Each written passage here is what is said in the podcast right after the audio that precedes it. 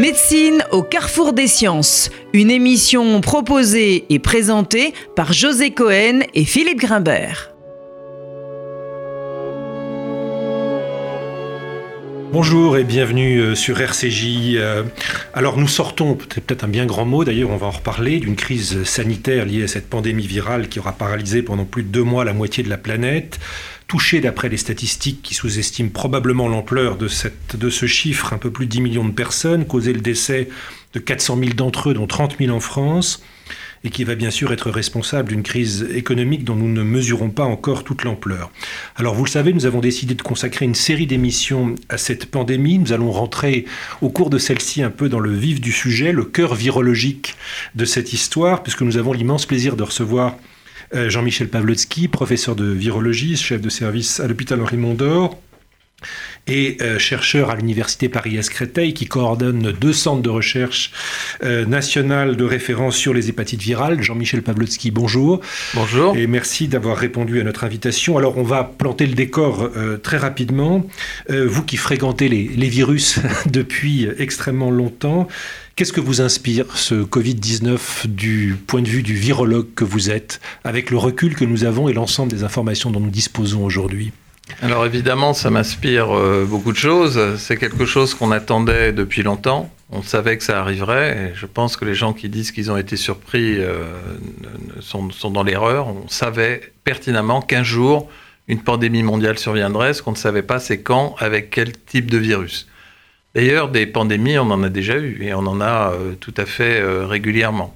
Vous dites, je, vous arrête, on le savait. Pourquoi le savait-on? Simplement parce qu'on vit dans un environnement euh, qui, est, qui, est, un environnement écologique a priori en équilibre, qu'on passe notre temps à modifier cet équilibre. Il y a bien sûr les interventions de l'homme qui modifient l'équilibre, on pourrait y revenir parce que c'est très important dans la transmission de ces nouvelles maladies, mais l'équilibre se modifie par lui-même aussi parce que la Terre évolue et que le monde du vivant est infini et que quand des, êtres vivants qui n'ont pas à se rencontrer euh, par hasard ou pas par hasard finissent par se rencontrer, eh bien parfois certains infectent d'autres et vont créer des maladies.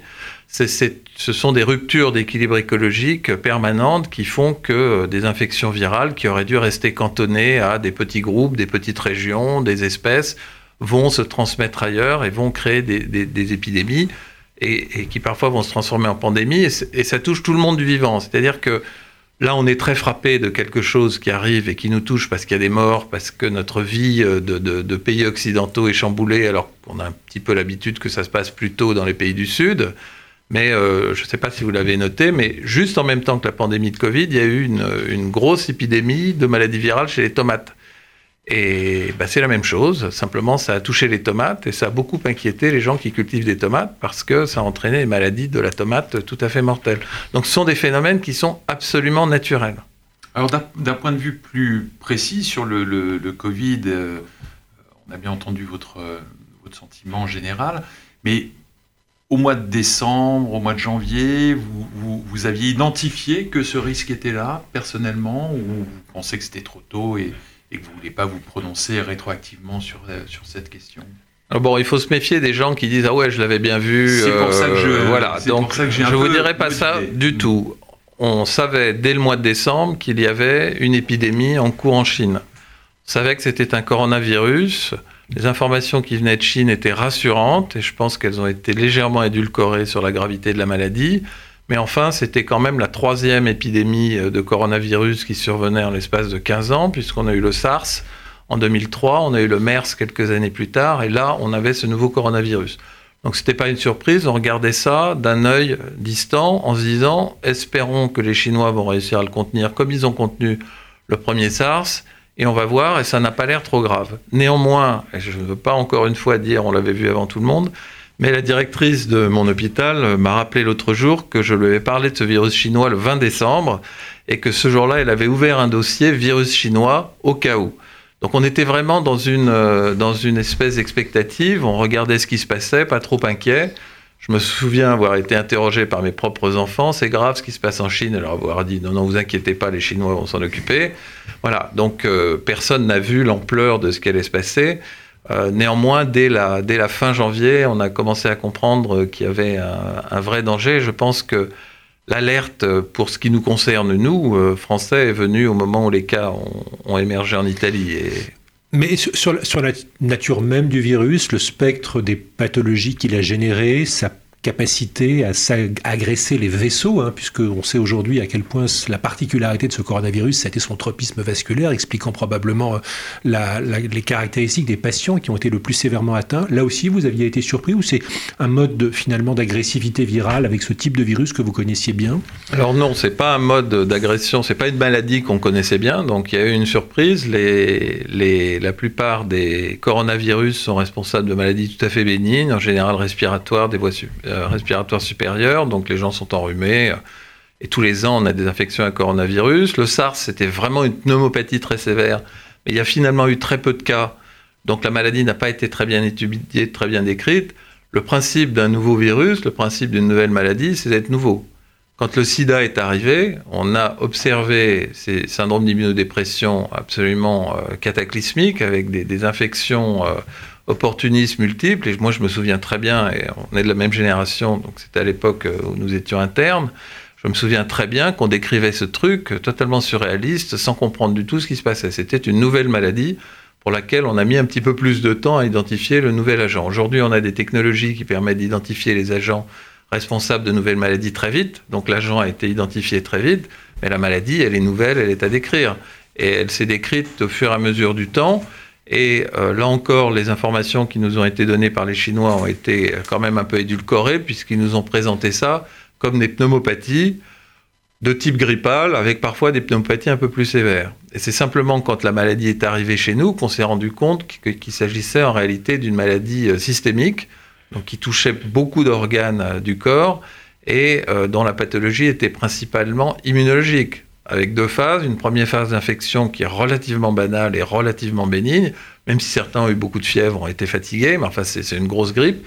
Et puis cette deuxième phase de maladie systémique à médiation immunologique, sur laquelle finalement, parce qu'on a peu de recul, on ne connaît pas encore grand-chose et on ne comprend pas très bien quels en sont les mécanismes. Juste pour faire un lien avec l'épidémie précédente, il y avait des atteintes vasculaires comme ça avec le SARS?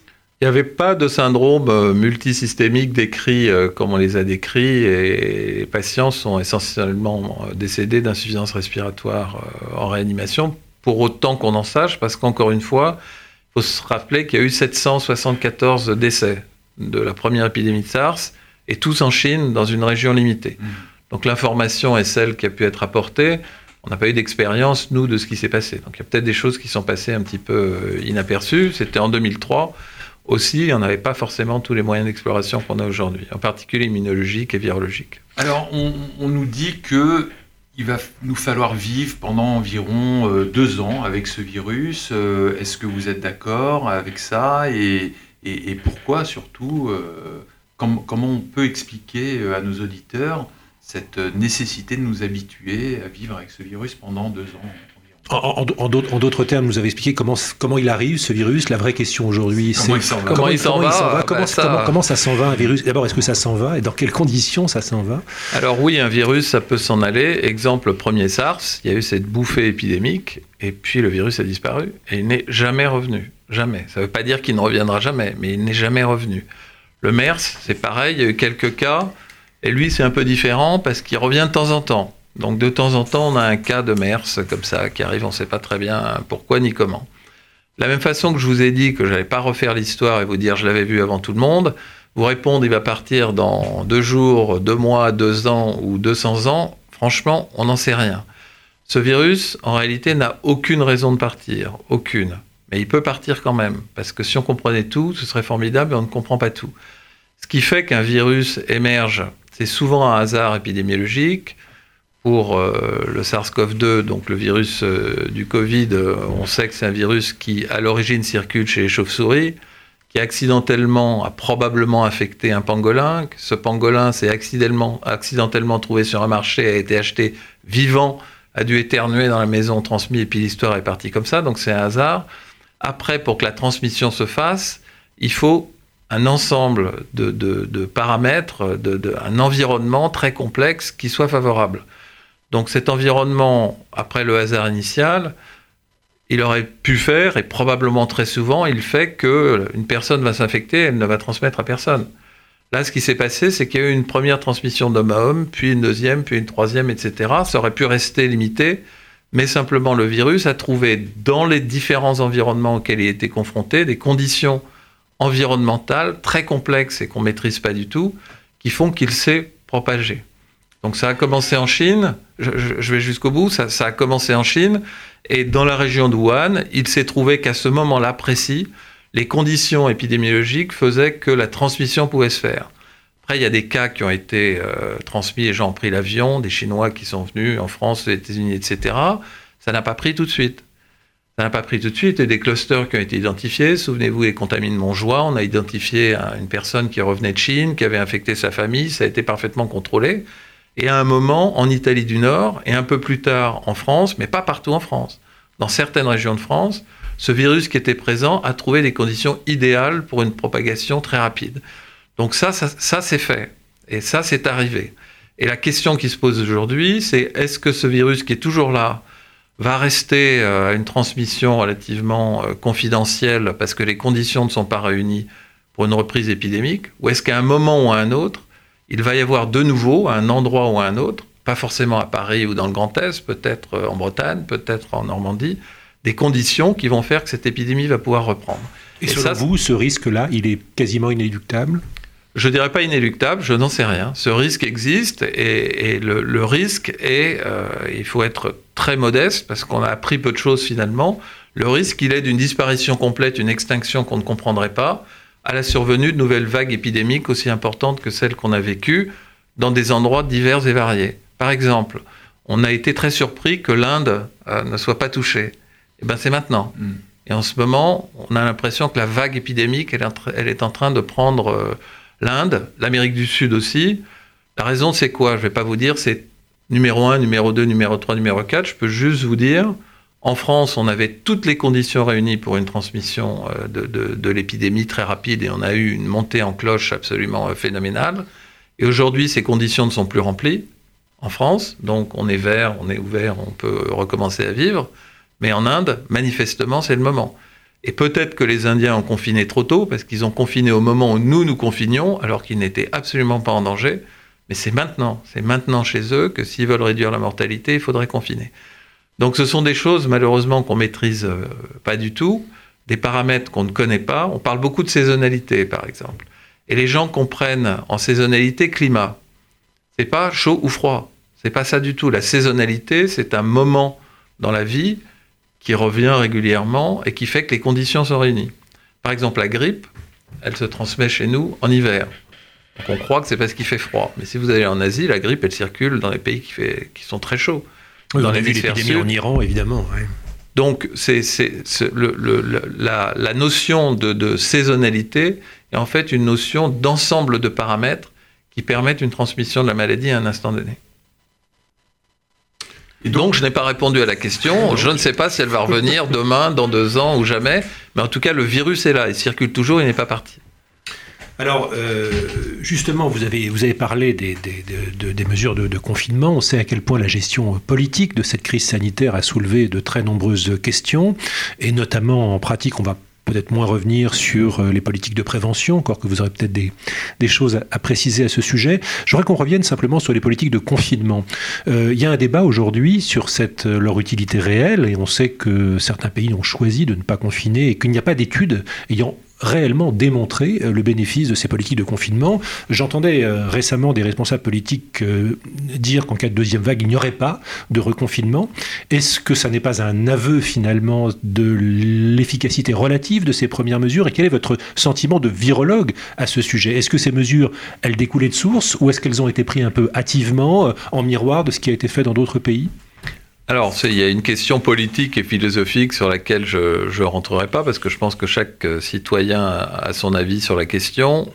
Je pense qu'il y a une certitude, c'est que le confinement tel qu'il a été réalisé a permis de diminuer de façon très significative la mortalité et a permis aux systèmes hospitaliers euh, nationaux, dans les pays qui ont été confinés, de tenir, en tout cas au système français qui a tenu, Qu'est-ce que ça veut dire? Ça veut dire que toutes les personnes qui avaient besoin d'être prises en charge dans un hôpital, que ce soit dans un service de soins normal ou dans une réanimation, en France, ont été prises en charge. Ce qui veut dire que tout le monde a eu sa chance.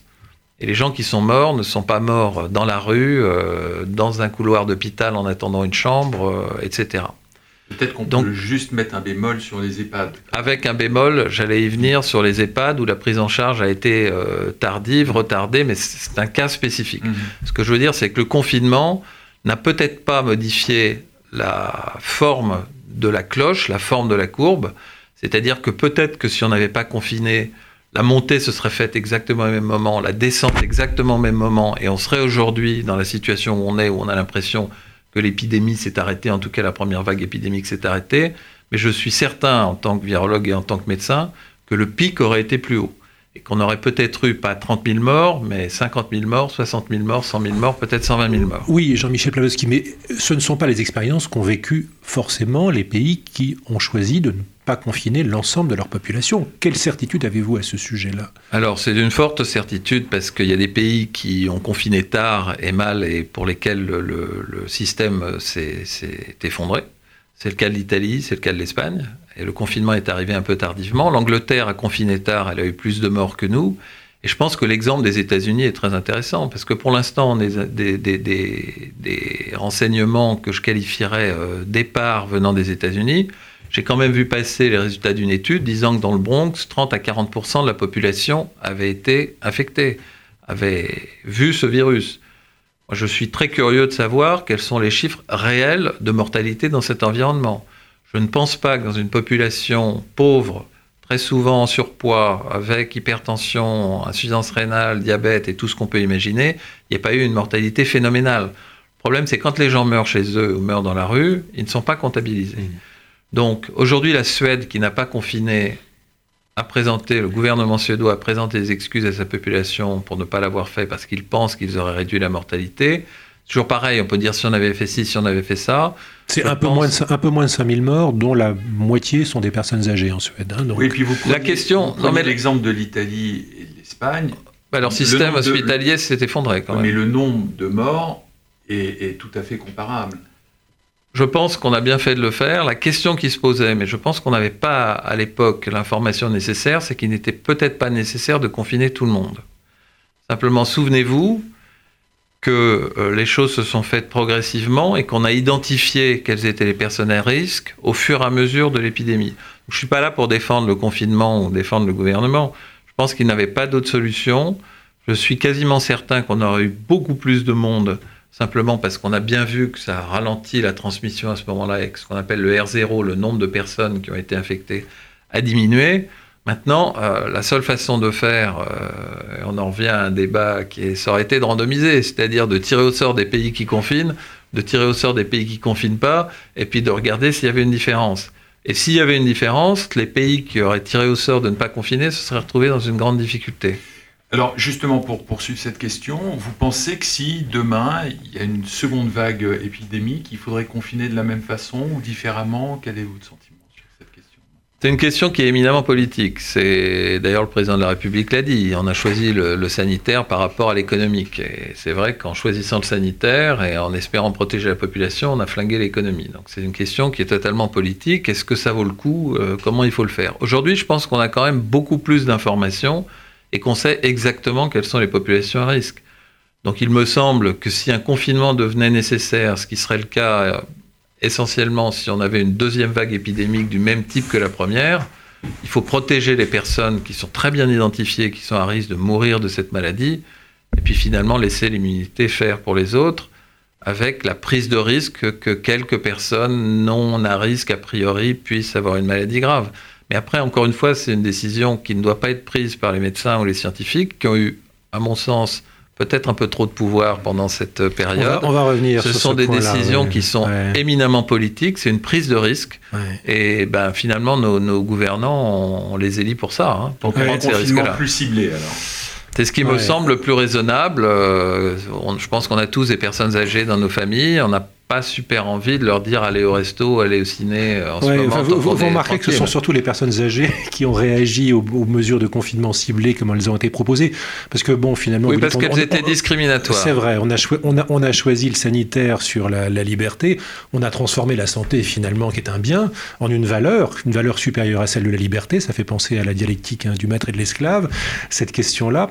Mais euh, bon, c'est évidemment une question qui n'est pas strictement... Je pense qu'on a aussi beaucoup, mais c'est beaucoup infantilisé les gens. Tout à, fait, Je pense que vous avez été comme moi surpris de la façon dont les Français et, beaucoup de gens dans le monde se sont adaptés à la situation.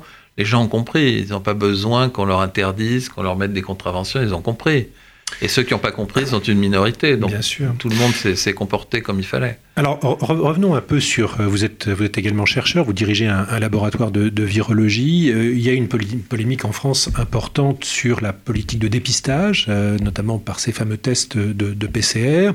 vous avez sûrement évidemment lu les détails des enquêtes qui ont été faites à ce sujet, sur le fait qu'une grande partie de la recherche publique, que les laboratoires privés aient été tenus à l'écart des politiques de dépistage et qu'elles expliquent probablement pourquoi nous avons pris un tel retard en on a l'habitude de citer l'Allemagne, hein, évidemment, qui a eu un, nombre de tests réalisés par échantillon de population dix fois supérieur au nôtre. Quel regard portez-vous finalement sur cette période de, notre politique de santé? Alors c'est très complexe et on ne peut pas être manichéen là-dessus. Il faut l'avoir vécu pour comprendre à peu près ce qui s'est passé. Ce qui s'est passé au début, c'est que lorsque le virus est arrivé chez nous et qu'on a mis en place ces tests, il n'y avait pas de kit disponible. C'est-à-dire qu'on ne pouvait pas acheter euh, des réactifs et faire le test comme on le fait d'habitude, de façon très automatisée dans nos laboratoires. Donc il a fallu mettre en place des tests qu'on appelle manuels, c'est-à-dire euh, bah, à l'ancienne, à la pipette, euh, en faisant les mélanges soi-même et en développant ça. Et ça, tout le monde n'est pas capable de le faire. En particulier, le privé est incapable de le faire. Donc, les laboratoires qui se sont mis à faire ça l'ont fait dans un cadre, on va dire, hôpital universitaire ou hôpital général qui veut dire une capacité limitée. Mais on a quand même l'offre du privé n'était pas, le privé n'avait pas n'avait pas accès à ces technologies-là, ça n'était pas possible. Même dans les laboratoires publics qui ont pu mettre en place ces techniques, je parle des premières semaines. Ça a été extrêmement difficile parce qu'on s'est retrouvé très rapidement en pénurie de réactifs mondial. D'autant que notre ami le président Trump s'est dépêché de se jeter sur la production américaine les Chinois, eux, se sont jetés sur la production chinoise, et comme il n'y a plus que les Américains et les Chinois qui produisent, eh ben nous, pauvres Français, les Européens en général, se sont retrouvés euh, dans une difficulté d'approvisionnement.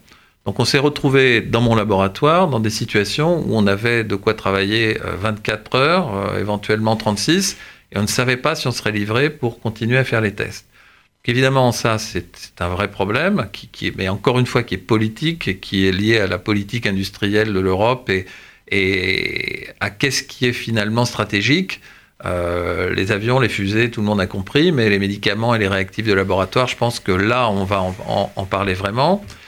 Ensuite, les techniques se sont démocratisées puisque des kits sont arrivés, qui étaient des kits tout prêts, euh, prêts à l'emploi. Là encore, la première chose, ça a été de les développer pour les industriels du diagnostic, ensuite de construire des usines pour les fabriquer, ensuite de délocaliser la fabrication et finalement, nous n'avons pu en France avoir le nombre de tests qui étaient nécessaires qu'à partir du moment où la production de ces fabricants de kits a été relocalisée en Europe. Et ça, ça a pris un certain temps. C'est-à-dire que le fait qu'on ait aujourd'hui des usines européennes qui produisent pour l'Europe, des kits de diagnostic, ça remonte à euh, peut-être un mois, un mois et demi. Donc, jusqu'à il y a un mois, un mois et demi, aujourd'hui, on a énormément de kits et finalement trop puisque la vague est passée. Mais avant ça, on était vraiment en pénurie permanente. Alors on a entendu beaucoup de choses, euh, il faut que les laboratoires de recherche s'y mettent, il faut que les vétérinaires s'y mettent, il faut... La biologie médicale, c'est un métier. C'est pas n'importe quoi, il y a des règles, il y a un truc qui s'appelle l'accréditation des laboratoires. Voilà, c'est un truc qui demande une certaine expertise. On peut pas décider comme ça de faire du diagnostic médical du jour au lendemain. Donc je pense qu'il y a eu beaucoup de légendes urbaines euh, autour de ça. Bien sûr, on aurait pu euh, tester plus mais ça, voulait dire une organisation de notre système de laboratoire diagnostique différente de celle qui existe. Donc on a dû faire avec l'organisation telle qu'elle existe. L'organisation allemande est différente. Ils ont des très grands laboratoires euh, mutualisés de diagnostic, un petit peu comme les Américains, et donc ils ont pu réagir un peu plus vite. Et puis, aussi, ils ont, et ce sont les seuls en Europe, encore une industrie du diagnostic et une industrie du médicament, ce que la France n'a plus. Je pense que là, il y a un problème politique aussi qui est tout à fait majeur à régler. Alors, cette crise n'aura pas épargné le milieu médical et universitaire à travers de nombreux épisodes, comme euh, la polémique autour euh, de l'hydroxychloroquine euh, et du professeur Raoult, ou des rétractations rocambolesques hein, dans des grands journaux Rocambolesques. Qu'est-ce que cette crise aura révélé, selon vous, euh, Jean-Michel Pavlotsky, la situation de la recherche clinique en France et ailleurs, et dans, des phases aiguës comme celle qu'on est en train de vivre? Alors, c'est une question là encore qui est extrêmement complexe. La première chose qu'elle aura révélée, c'est que l'homme est quand même un être fait d'ego et qu'on a vu s'affronter des égos assez, assez surdimensionnés, à tous les niveaux d'ailleurs, et des positions de principe que je trouve euh, assez regrettables parce que euh, j'ai vu assez peu de respect des uns pour les autres et des autres pour les uns dans cette, euh, dans cette discussion, cette polémique euh, totalement inutile. Donc de temps en temps, écouter ce que dit l'autre, même s'il a une grande gueule, euh, peut être intéressant parce que l'autre, et quand je dis l'autre, c'est en général, peut dire des choses qui sont stupides, mais peut dire aussi des choses intelligentes. Et si on avait réussi à faire que les, les, les positions de principe se soient un petit peu adoucies, que la compétition d'ego se soit un petit peu dilué, on aurait pu avoir une discussion de fond sur la recherche clinique et sur ce qui est intelligent. Maintenant, de façon plus globale, ça implique la France, mais ça implique aussi le reste du monde. C'est un échec total.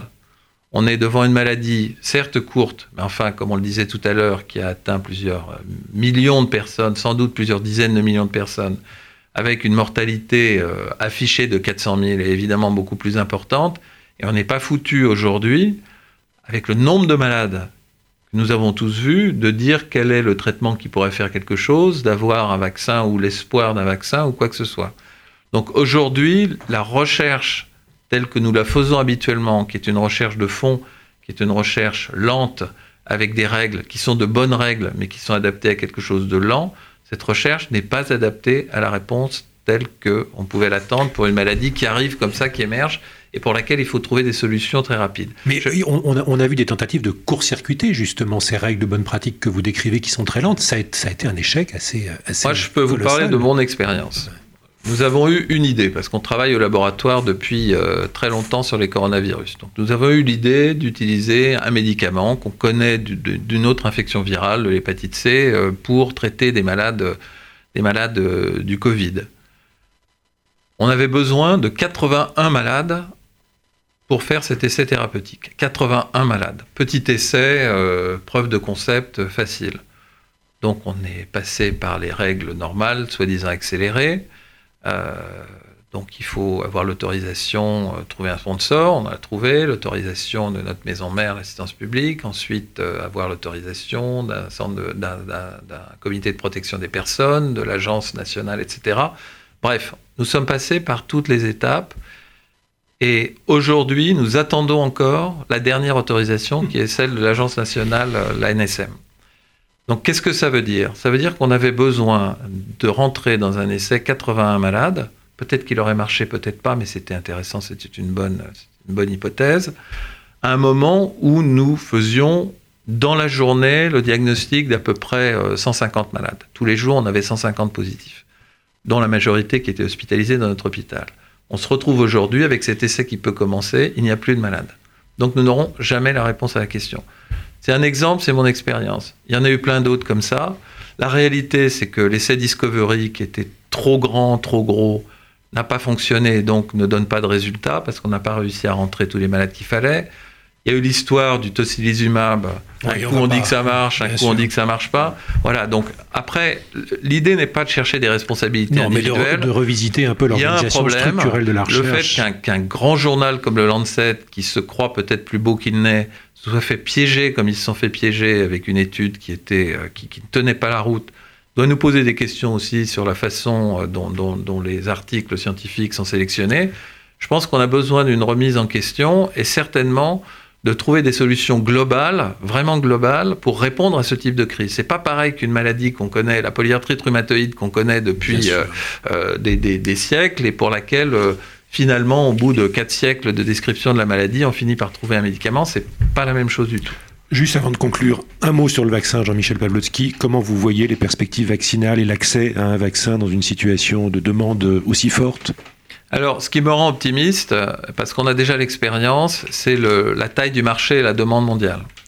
C'est-à-dire que pour une maladie euh, comme le premier SRAS, où il y a eu euh, quelques cas, euh, quelques morts en Chine et qui n'est jamais revenu, personne ne va avoir envie de mettre de l'argent dans un vaccin. C'est bien dommage, parce que si on l'avait fait, peut-être que ce vaccin marcherait contre le Covid.